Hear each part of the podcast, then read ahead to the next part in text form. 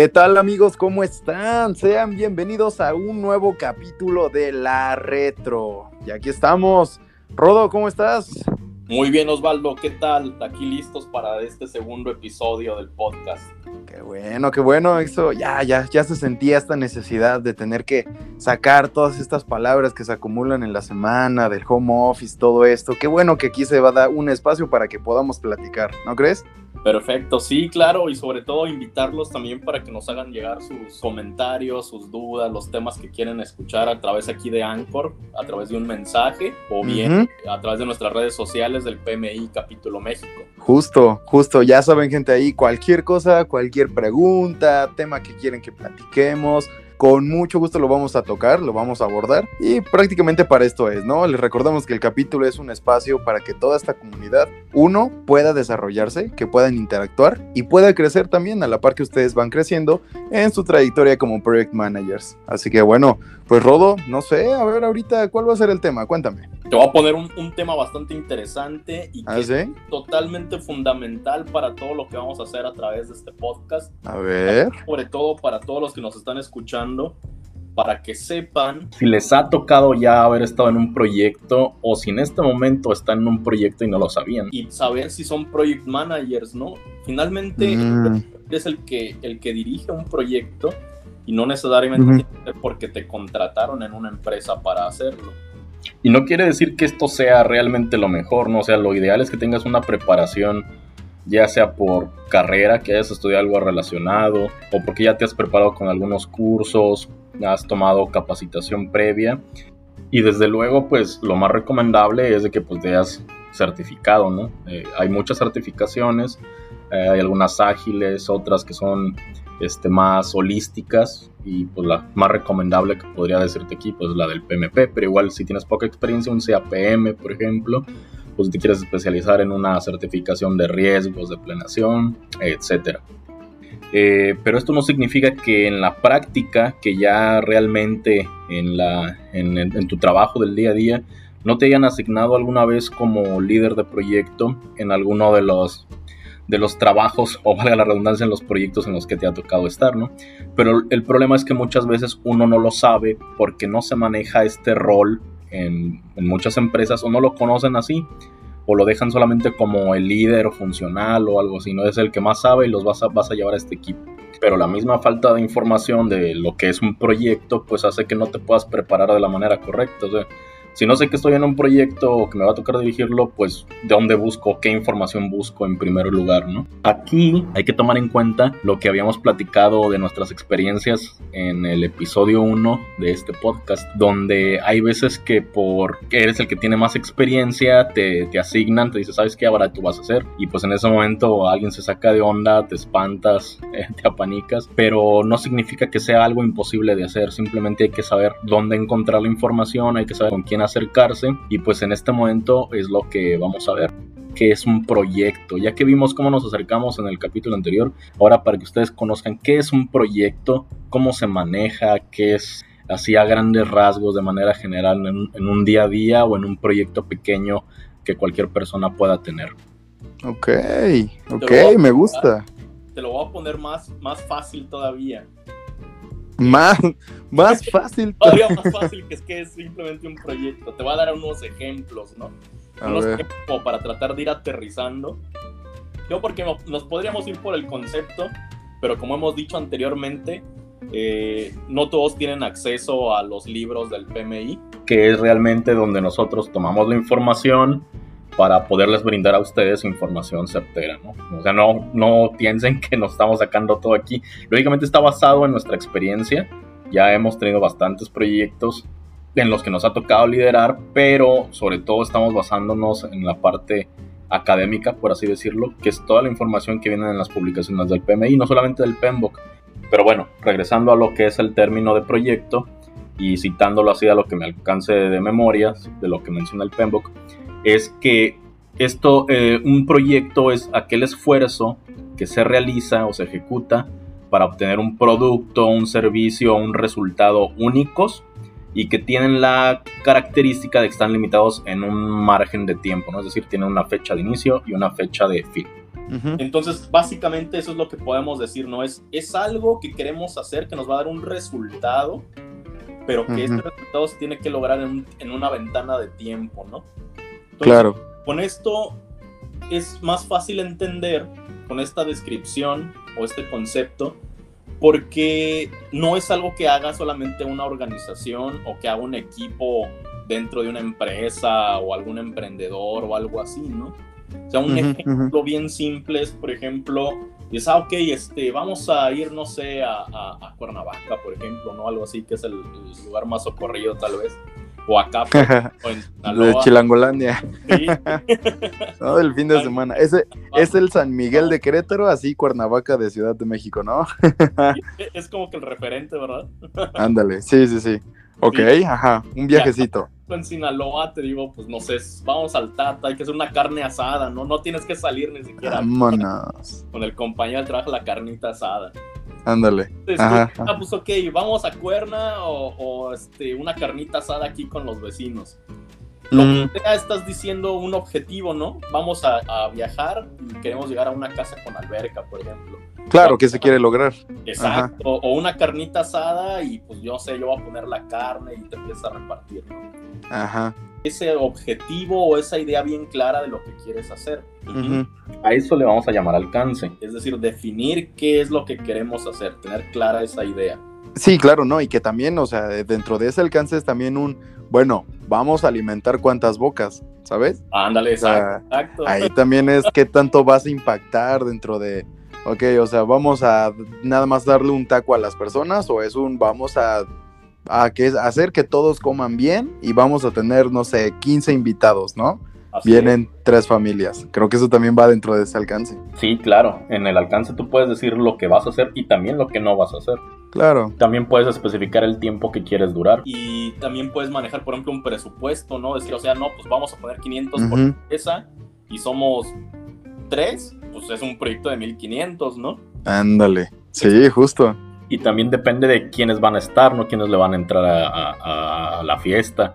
Si cada quien va a poner dinero o, este, cada quien lleva una, un, aporta con algo, ¿no? Alguien lleva las bebidas, otro lleva la comida.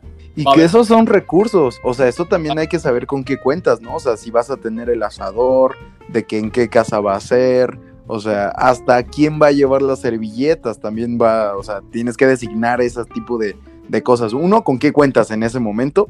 Y dos, qué te hace falta también para que ya se dé el objetivo, ¿no? Que ahorita es, pues, poner la carne en el asador, ese ya es en el momento pero también hay un proceso, una etapa detrás de, ¿no? Así es, te dijiste un concepto muy importante que son los recursos. Porque, por ejemplo, no necesariamente tienes que aportar con dinero, ¿no? Claro. tengo dinero, pero yo voy a hacer el asador porque pues, yo soy el que mejor sazón tengo, ¿no? Ándale, y tengo buena mano, algo que chille bien la carne. pero, por ejemplo, en Cuerna, Charles, tú dices, no, pues yo voy a poner la casa, ¿no? O sea, vamos a llegar a mi casa en Cuernavaca, o yo voy a poner el carro. Ándale. Y entonces eso también son recursos en que sea dinero con tanto disonante, ¿no? Sí, claro, claro. Entonces, en un proyecto es lo mismo. Hay recursos que pueden ser del capital humano, es decir, los que van a estar trabajando. Eh, son recursos también, el tiempo es un recurso y es yo creo que el más valioso porque pues, es renovable, ¿no?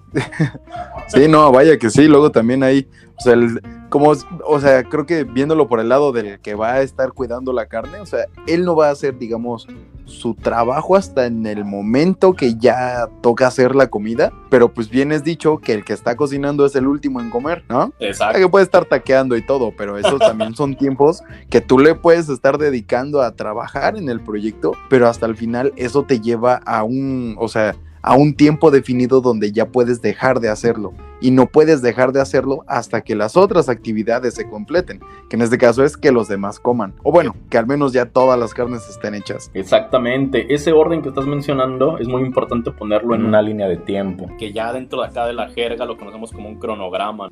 El cronograma es precisamente donde plasmas las acciones que tienes, los recursos que las van a ejecutar y en qué momento se tienen que ir haciendo. Sí, claro. Entonces es bastante importante. Eh, todo, este, todo esto que estamos platicando se puede poner en un alcance. El alcance es esa idea general que te va que a todos los que están en este proyecto, a todos los que están acá en en este jale, este, qué van a hacer, ¿no? O sea, imagínate que tú estás con cinco compas y dices, vamos a hacer la carne asada, nos vamos a ir a Cuernavaca y de repente llega el que hacía falta. Y a contarle otra vez todo, ¿no? Oye, mira que nos reunimos ahorita hace media hora y empezamos a platicar, bla, bla, bla. Ujú, ujú. Nada más le muestras tu alcance y con eso se da la idea de qué es lo que quieren. Claro, y bueno, también que eso también tiene que estar su- sumamente claro, o sea, debe Exacto. estar eh, entendible para toda- todas las personas, que si el colado, que si el plus one de cada quien, que la novia que no dejó de salir al compa si no la llevaba a ella, pues también deben entenderlo, o sea, con una leidita rápida debe entender. Sí, porque también nunca falta el que se citan en determinado lugar. Planeado todo Ajá. para 5 o 10 personas y Ándale. cuatro acompañantes y ya no alcanza, ¿no? Claro. Que, que bueno, ahorita también hablando de ese punto de los plus one y de los imprevistos, creo que también parte importante de los proyectos son los riesgos, precisamente, ¿no? O sea, estas cosas que ah, ah, llega, llega un punto donde hay cosas que sí puedes controlar, que sí puedes prevenir, que sí puedes darle un plan de acción si es que eh, se presentan, pero hay algunos que, se, que salen fuera de tu control, ¿no? Que solamente puedes mitigar de alguna manera todo lo que esté, de cómo te va a impactar, pero pues estos plus one que llegan más, siempre se puede hacer algo al respecto y es importante identificarlo dentro de un proyecto, o sea, uno saber qué es lo que puede pasar, eh, es una etapa también sumamente importante. Dos, cómo podemos arreglarlo si es que pasa y tres, cómo podemos prevenirnos de que pase. Esto, pues creo que en todos los, bueno, no creo, estoy seguro de que en todos los proyectos es el broche de oro con el que tenemos que cerrar todos nuestros proyectos, ¿no? O sea, más que hacerlo es saber un qué vamos a hacer si se presenta más gente de la que ya hay. Y bueno, o sea, también presupuesto, hay que hacer los respectivos ajustes y todo esto, pero pues siempre tomándolo muy en cuenta. Es muy cierto, Osvaldo, lo que dices. En un proyecto tenemos un plan maestro general, que es el plan de dirección de proyecto, conformado por muchos otros planes. Ya en un, en un proyecto más organizado, en una empresa, por ejemplo, Sí. tienes el plan de comunicaciones, que es como cuáles van a ser los canales de comunicación, si todo va a ser por correo, si va a ser por teléfono, si todo va a quedar... Ándale, ¿no? de que el grupo de WhatsApp, Y, o sea, e- ese plan de dirección de proyectos está conformado por otros planes más chiquitos. Ujú, Pero todo eso precisamente va nutriendo, pero la parte importante que dijiste ahorita es de que van surgiendo temas. Es decir, aunque tú tienes toda esta documentación, aunque ya definiste tú un, un alcance, ujú, todo puede o todo es susceptible a, a ser modificado, ¿no? Pero tiene también su proceso para que no te pegue, porque, o sea, eso de decir, no, pues cada quien va a cooperar con 500 pesos, pero yo ya invité a otros 20 y pues ahora vamos a poner, en lugar de 500, vamos a poner 2500, imagínate, ándale. perder el fin de semana, ¿no? ¿De dónde sacas los 1500? Algo rápido, Una reunión así rápida con amigos y ya, ¿no? Imagínate. Entonces, Sí, sí, claro.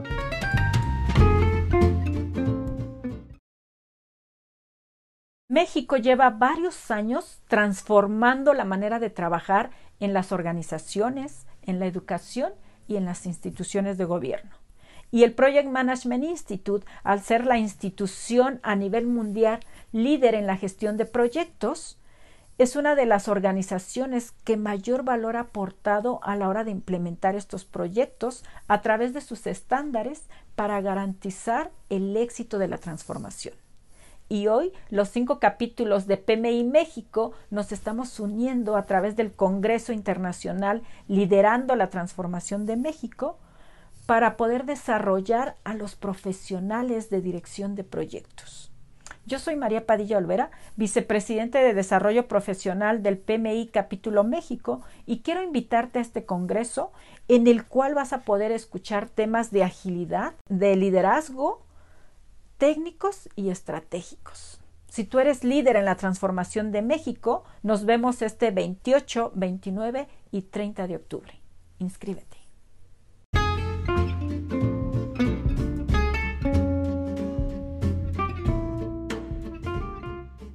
Claro que se pueden hacer esas modificaciones en un proyecto, pero tienen que pasar a través de una aprobación, ¿no? ¿Y quiénes aprueban?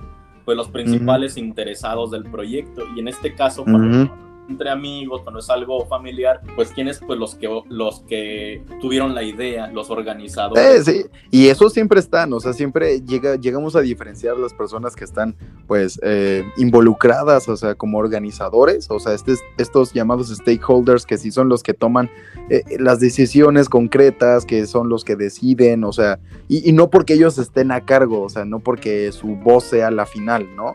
Sino porque debe de estar designada alguna persona que pues sepa el contexto de todo lo que está pasando, que tenga ese control de la situación completa, que sepa dónde se va a hacer, quiénes van a venir, cuál es el presupuesto, y a partir de todos esos pequeños datos, esa información, pues puede tomar estas decisiones.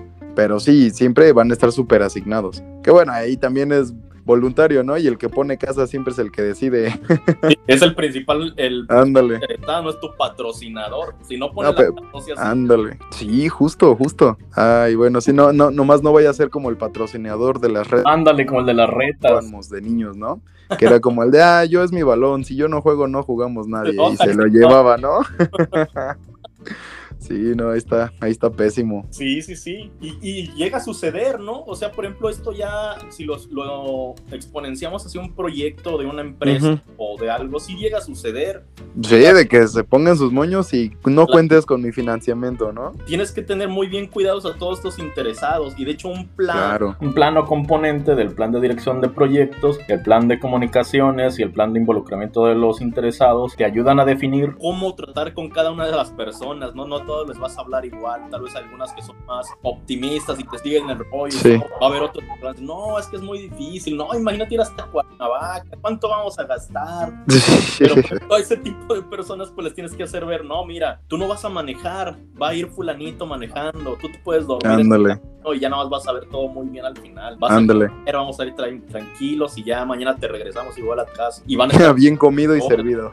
y, van a estar los detractores que te van a decir, no, ¿sabes qué? Yo no, no quiero. se me hace mucho, este, vamos a gastar, yo tengo que estudiar, o sea, y si lo quieres involucrar, lógicamente, y si es necesario involucrarlo, tienes que saber tratarlo también. En ese caso, pues, claro. todas las cosas buenas que tiene la carnita asada o la ida a Sí, y es que eso es negociación negociación a final de cuentas, ¿no? Que eso es una de las habilidades que también un project manager pues debe de tener, que no viene escrita tal cual cómo negociar con las personas o con estos interesados, pero tú le tienes que agarrar esa habilidad, saber cómo vender las cosas, reconocer tus fortalezas, qué es lo que quieres lograr y cómo vas a, o sea, idear esa estrategia de convencimiento hacia estos interesados. O sea, por decir, ahorita que mencionabas de que, oye, nosotros te llevamos, o sea, ponle que alguien pone el carro, pero es yo no quiero manejar, vengo desvelado. Ah, ¿sabes qué? Pues tú pones el carro y yo, yo los llevo a todos. es ese involucramiento de todas las partes. Exactamente. Eh, como bien dices, el PMBOK o el PMI no te dice, mira, para ser un líder o para ser negociador tienes que seguir paso uno, paso dos,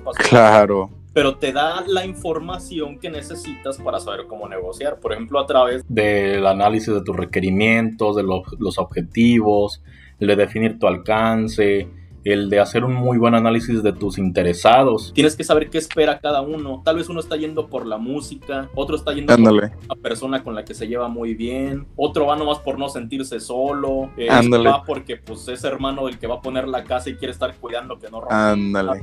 Ahí, incluso en este, en este tipo de, de análisis de los interesados, tienes que ver cuáles son los que están involucrados y cuáles son los que están comprometidos, porque de ahí a ver también qué tanto tienes que cuidar la relación y qué tanto saber cumplirles. De esto no sé si alguna vez te tocó escuchar la fábula de la gallina y el cerdo. Ah, caray. ¿No? ¿Nunca las has mm. escuchado? Puede ser que sí, pero a ver, recuérdamela, porque creo que no. Se supone que una vez iba una gallina y un cerdo se encuentran por ahí en la granja y le dice la gallina al cerdo, oye, ¿sabes qué? Tú y yo tenemos talento, este, deberíamos de abrir un restaurante, ¿qué te parece? Nos asociamos y ya pues eh, entre los dos hacemos algo. Y el cerdo le dice, ok, pero pues, ¿y qué sería el platillo? ¿Cómo le vamos a llamar, no? A nuestro, a lo que vamos a vender. Ah, pues mira, he estado pensando en poner los mejores huevos con jamón. Le dice la gallina. y el cerdo se queda así como, ah, a ver, a ver, a ver. Dice, ¿por qué lo vamos a llamar así? Ah, pues porque pues, somos los dos, ¿no? Los huevos yo y el jamón tú. Pues, o sea, ¿tú qué vas a poner? ¿Los huevos? Ok, pero yo, tú estás esperando que yo ponga el jamón. ok, mira, ese, ese proyecto, ese negocio no va. Porque, tú solamente estás involucrada, pero yo estoy comprometido, o sea, yo voy a poner mi vida porque voy a poner un pedazo de mi cuerpo. Entonces ahí te das cuenta de que tienes que identificar a las personas que solamente van así como que embarradas, por no decir. Ándale, ándale. Que son los involucrados, que son los que nada más vienen a las juntas y doy mi opinión así de vez en cuando o algún tema y cuáles son los que están comprometidos de que si algo sale mal con el proyecto, les va, a, les va a ir muy mal a ellos. O también les va a ir muy bien a ellos, ¿no? Tienes que cuidar más a estas personas. Claro que son fundamentales. No están poniendo algo que les cuesta mucho, ya sea el dinero, ya sea la casa, ya sea que llevan toda la... Imagínate que alguien lleve la, ya haya comprado la carne para la carnita asada y a la mera hora le dices que siempre no va a haber nada, que fulanito y sutenito se rajaron. ¿Qué va a hacer con todo eso? Que haya comprado unos 10 kilos de carne para no, pues se va a tener que aventar todo un mes comiendo carne. Exacto, imagínate. Entonces, esas son las cosas que tenemos que ver. Todo mundo realmente en la vida diaria estamos haciendo proyectos. Muchos dicen, no, es que la vida en sí es un proyecto, pero si lo vemos desde un punto de vista, no es un proyecto, porque nunca supimos cuándo íbamos a nacer y no sabemos cuándo vamos a morir, ¿no? Que es nuestra fecha inicio y fecha fin. Sí, sí, sí. Cada día sí lo pudiéramos considerar como un proyecto, porque sabemos que inicia a las 0 horas, termina a las 24, sabemos que tenemos esa ventana de tiempo y sabemos lo que podemos o tenemos cierto control sobre las acciones y los recursos con los que, los que contamos en ese momento. Claro. Ahora te voy a poner otro ejemplo que yo creo que es el primer lugar en el que encontramos lo que es un proyecto. No sé si te tocó, tú ahorita que vas saliendo de la escuela o a Arturo, si les tocó en la escuela que le decían, ok, el proyecto final va a ser este, ¿no? Y es el que más valía, ¿no? Porque era el... Uy, sí. Ni me lo recuerdes. Pero te quedaba así como que, ah, ok, proyecto es como que la tarea más grande, ¿no? no en ese momento que es, una, es un proyecto a diferencia de una tarea o simplemente un entregable. El proyecto está hecho de toda una sucesión de actividades o de tareas para lograr un objetivo último ¿Qué es un ejemplo de esto? El proyecto final clásico donde te dejan investigar un tema y al final entregas tú un reporte, ¿no? O un ensayo. Pero entonces, un proyecto así de manera súper general es tener una idea que sea específica, decir bien qué es lo que queremos, que sea medible, por decir, debe de durar entre este y este tiempo, o de tantas personas, ¿no? Alcanzable, es decir, poner algo que logremos hacer con nuestras capacidades, no decir que no, mi proyecto es comprarme una mansión de 10 millones de dólares en un periodo de tiempo de dos años, ¿no? Y, y gano el sueldo mínimo, o sea, no es alcanzable. Tiene que ser algo relevante también, algo que, que, motive a, todo tu equipo cuando veas ese alcance, que, ah, ok, sí es posible, lo vamos a poder hacer, es algo, algo bueno, nos beneficia a todos. Y sobre todo es temporal, no tiene esta ventana de inicio. Entonces, ¿qué es un proyecto en la escuela, por ejemplo? Pues primeramente saber de qué es lo que va a ser tu proyecto. La segunda va a ser si lo vas a hacer de manera individual o la vas a hacer en equipo para identificar a tu equipo de proyecto. Saber son interesados, en este caso el, el profesor es el patrocinador, quiénes son tus interesados para poder hacer tu ensayo, ya sean otros profesores, sean bibliotecarios, sean tus vecinos, tus amigos, tus papás, dependiendo a quién tienes que involucrar. los de la investigación de campo, ¿no? Exactamente. Y que también pueden ser personas o pueden ser instituciones, ¿no? Porque igual si tienes acceso a alguien, pues le puedes dar, no sé, a algún representante de una empresa y te va a dar la opinión de la empresa, ¿no? Tú le solicitas ese, eh, por ejemplo, si estás haciendo algún proyecto sobre petróleo, algún químico, por ejemplo, que le digan un trabajo final de eso, pues puede, y sea posible, pero puede hablar con un representante de Pemex que le explique algún proceso o X cosa, o entrar a la página, pero lo que vas a encontrar es la aportación directa de, de Pemex, no de una persona. Entonces, un interesado puede ser una persona, puede ser un grupo de personas o puede ser una organización. Luego que ya tienes bien claro qué es lo que vas a hacer, que ya viste la información, tus requerimientos, ya identificaste a las personas, los recursos con los que cuentas, te pones a hacer tu planeación, que como dijimos, era encontrar los riesgos, eh, ver el presupuesto con el que vas a contar, qué cosa va a hacer cada quien, cuáles son esas cosas que tiene que hacer, vas a hacer tu checklist. Tu parte de ejecución, pues ahora sí que viene a hacerlo todo. Todo lo que planeaste, te pones a hacerlo en el orden en que lo dijiste y tratar de mantenerlo para que no te salgas de tu plan, para que todo salga como como debería de ser. claro, darle, darle ese seguimiento, pues. Exacto, pero te pueden tocar, ¿no? Ya habíamos dicho, pueden haber algunas modificaciones, las hacen todas en consenso y si se pueden, pues le entran. Y hay que estar controlando y monitoreando precisamente, pues esto, ¿no? Que dijiste, así debe de ser, ver si sí está sucediendo. Y si no, pues, claro. para que se ajuste de nuevo. Eh, mitigarlo, o sea, ¿qué es lo que se puede hacer al respecto? Y al final, ya para darles la palabra rapidito hacia ustedes, es cierras. ¿Cómo puedes hacer un muy buen cierre documentando tus lecciones aprendidas? Yo creo que eso es lo, lo mejor que puedes hacer al final. Todo eso que aprendiste durante el proceso. Es decir, a ver, ¿cuál fue la mejor ruta para llegar a Cuernavaca gastando menos? ¿Dónde fue la ruta donde conseguimos la carne a la mejor calidad y mejor precio? Entonces, esas son las lecciones aprendidas. O a quién se le hizo más fácil ir a comprar esto, a quién se le hizo más fácil ir a pedir permiso a los papás, algo así, ¿no? Ándale. De manera muy resumida, ese es un proyecto y pues como dijimos, todo mundo tiene, todo mundo realiza proyectos en su vida diaria. Justo tú lo dijiste, la mejor parte es la retro, ¿no? Exactamente. Oye, pues sí, al final, imagínate, el cierre perfecto es ya te echaste tu carnita, al final te echas un postrecito de que se hace calor, una nieve, un heladito, algo. Y en ese momento no sabes cómo se da la plática entre todos de que no, es que en el camino a mí me detuvo el policía de que no, es que en esta casa no sé, no tiene alberca, yo conozco un compa que sí tiene alberca, o sea, ahí es donde se da toda esa interacción. Y la siguiente carnita asada que se haga, puta, siempre va a ser mejor. ¿A poco no? Eso es lo importante, o sea, saber qué cosas hiciste mal, si hiciste bien, tener ese récord de las cosas y al siguiente aplicarlo, o sea, lo que sí estuvo bien y mejorar los puntos de oportunidad. Eso es donde ocurre la magia, la verdadera magia de cómo mejorar, de cómo seguir creciendo. ¿Qué piensas, Artur?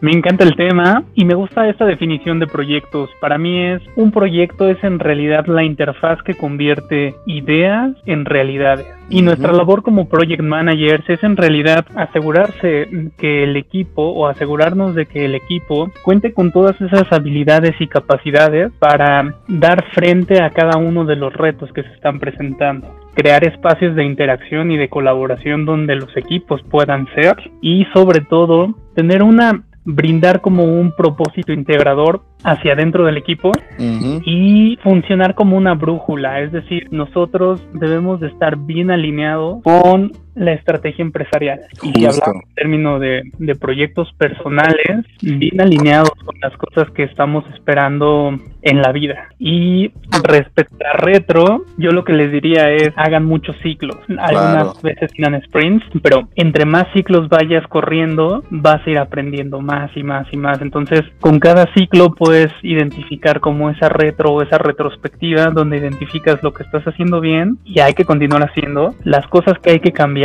y las cosas que podríamos hacer mejor. Entonces, eh, yo con esto los dejo, chicos. ¿Tú qué piensas, Osvaldo? Sí, justo, y mira, justo eso es lo que estamos diciendo. Mejor cierre no pudiste haber dicho, llegaste para ponerle la cereza al pastel. Justamente, me gusta, me gusta. Pues sí, gente, ojalá, ojalá que todo esto les sirva para identificar ya más cotidianamente sus proyectos y si ya los están aplicando, bueno, que no se les pase ningún punto. Ya saben que aquí lo vamos a tocar siempre que, que podamos. Muy bien dicho, Osvaldo. Muchas gracias a todos por habernos estado escuchando. Saben que nos pueden mandar sus dudas, algún tema en el que tengan problemas en su proyecto y con base al conocimiento que compartimos todos como comunidad del PMI y a nuestras propias experiencias los vamos a tratar de estar apoyando. Y sobre todo queremos agradecerle mucho a todos los que nos están dando su preferencia, que se dan este tiempo para escucharnos. No somos comunicólogos ni tenemos experiencia haciendo esto, pero es un proyecto muy divertido que esperemos les ayude a todos ustedes. Estamos dominando apenas las herramientas y la tecnología. Eh, disculpen, ahí se escuchan algunos ruidos. Estamos desde nuestras casas por la sana distancia, pero estamos haciendo nuestro mejor esfuerzo para que realmente sea un apoyo, sea realmente poder aportar en la profesión de los que ya están metidos en esta disciplina, en esta profesión, y los que apenas la están descubriendo para que sea realmente de ayuda en su día a día. Un saludo a todos los miembros de los capítulos de Latinoamérica, lógicamente a los miembros de los capítulos de México y a nuestros compañeros del capítulo México y sucursal Sinaloa, que con su apoyo es que este podcast está haciendo una realidad. Y pues desde luego a todos los que no son ni de la membresía todavía, pero que pueden ser, anímense, chequen la página del PMI, pmi.org. Tenemos eventos, viene el PM Tour. Recuerden, por favor, revisen esa información. Ahí viene en la página del PMI capítulo México. Y pues nada, muchísimas gracias Osvaldo, Arturo. Nos vemos. Nos vemos. Cuídate, Rodolfo. Gracias, chicos.